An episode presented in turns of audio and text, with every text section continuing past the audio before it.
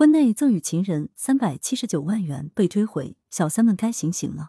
时评：文赵志江，夫妻结发三十一年，育有一女，本以为幸福美满的婚姻，却在发现丈夫出轨后亮起红灯，更发现丈夫赠与情人钱款三百七十九万元。妻子一怒之下诉至法院，请求确认两人之间赠与行为无效，要求情人全额返还钱款。近日，辽宁省庄河市人民法院判决的一起案件。引起了网友的围观和热议。这是一桩令人大跌眼镜的法律纠纷。夫妻结婚三十一年，丈夫出轨就长达十四年，甚至非婚生下的儿子都已经十岁。漫长的十四年时间里，这个男人如何游走于两个女人与家庭之间，外界不得而知。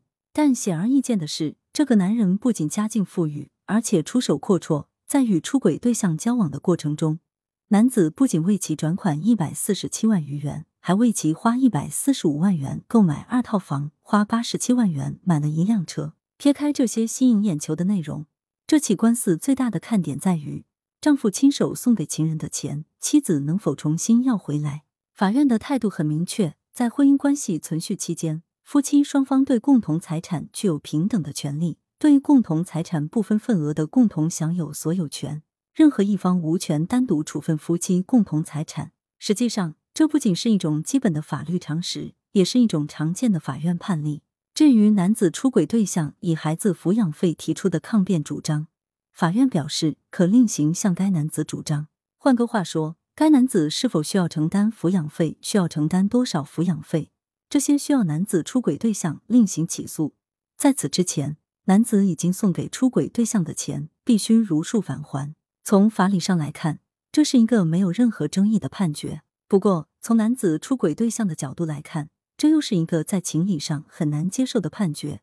自己跟那名男子交往十几年，甚至还给他生下了一个儿子，但能否得到补偿，却仍是一个未知数。这也正是这个普通判决的典型性意义：以第三者的身份介入他人婚姻，不仅会遭受道义和良知的谴责，而且会承担鸡飞蛋打的风险。坦白说，尽管这名男子的出轨对象坚称不了解男子的婚姻状况。但这样的辩解终究是令人难以相信的。即使交往初期不了解男子的真实婚姻状况，在怀孕、产子以及抚养孩子的一系列过程中，又怎么会不了解男子的真实身份？一名女子甘愿承担非婚生子的风险，十几年如一日独自抚养孩子，如果不是盲目相信真爱，多半是受到了金钱的诱惑。而此次判决不失为一种严厉的警钟：如果失去了法律最基本的保障，不仅花言巧语容易与打风吹去，看似唾手可得的金钱也只不过是过眼烟云。诚如法律所言，出轨一方对第三者的赠与行为，严重破坏了婚姻彼此忠诚的价值基础，损害了配偶方的情感和财产权利，违反公序良俗，败坏社会风气，不能得到保护。法律不仅是婚姻关系的保护伞，同时也是所有人与人正当交往的保险丝。面对这样一份判决，所有为情所困的痴心人都应该有所警醒。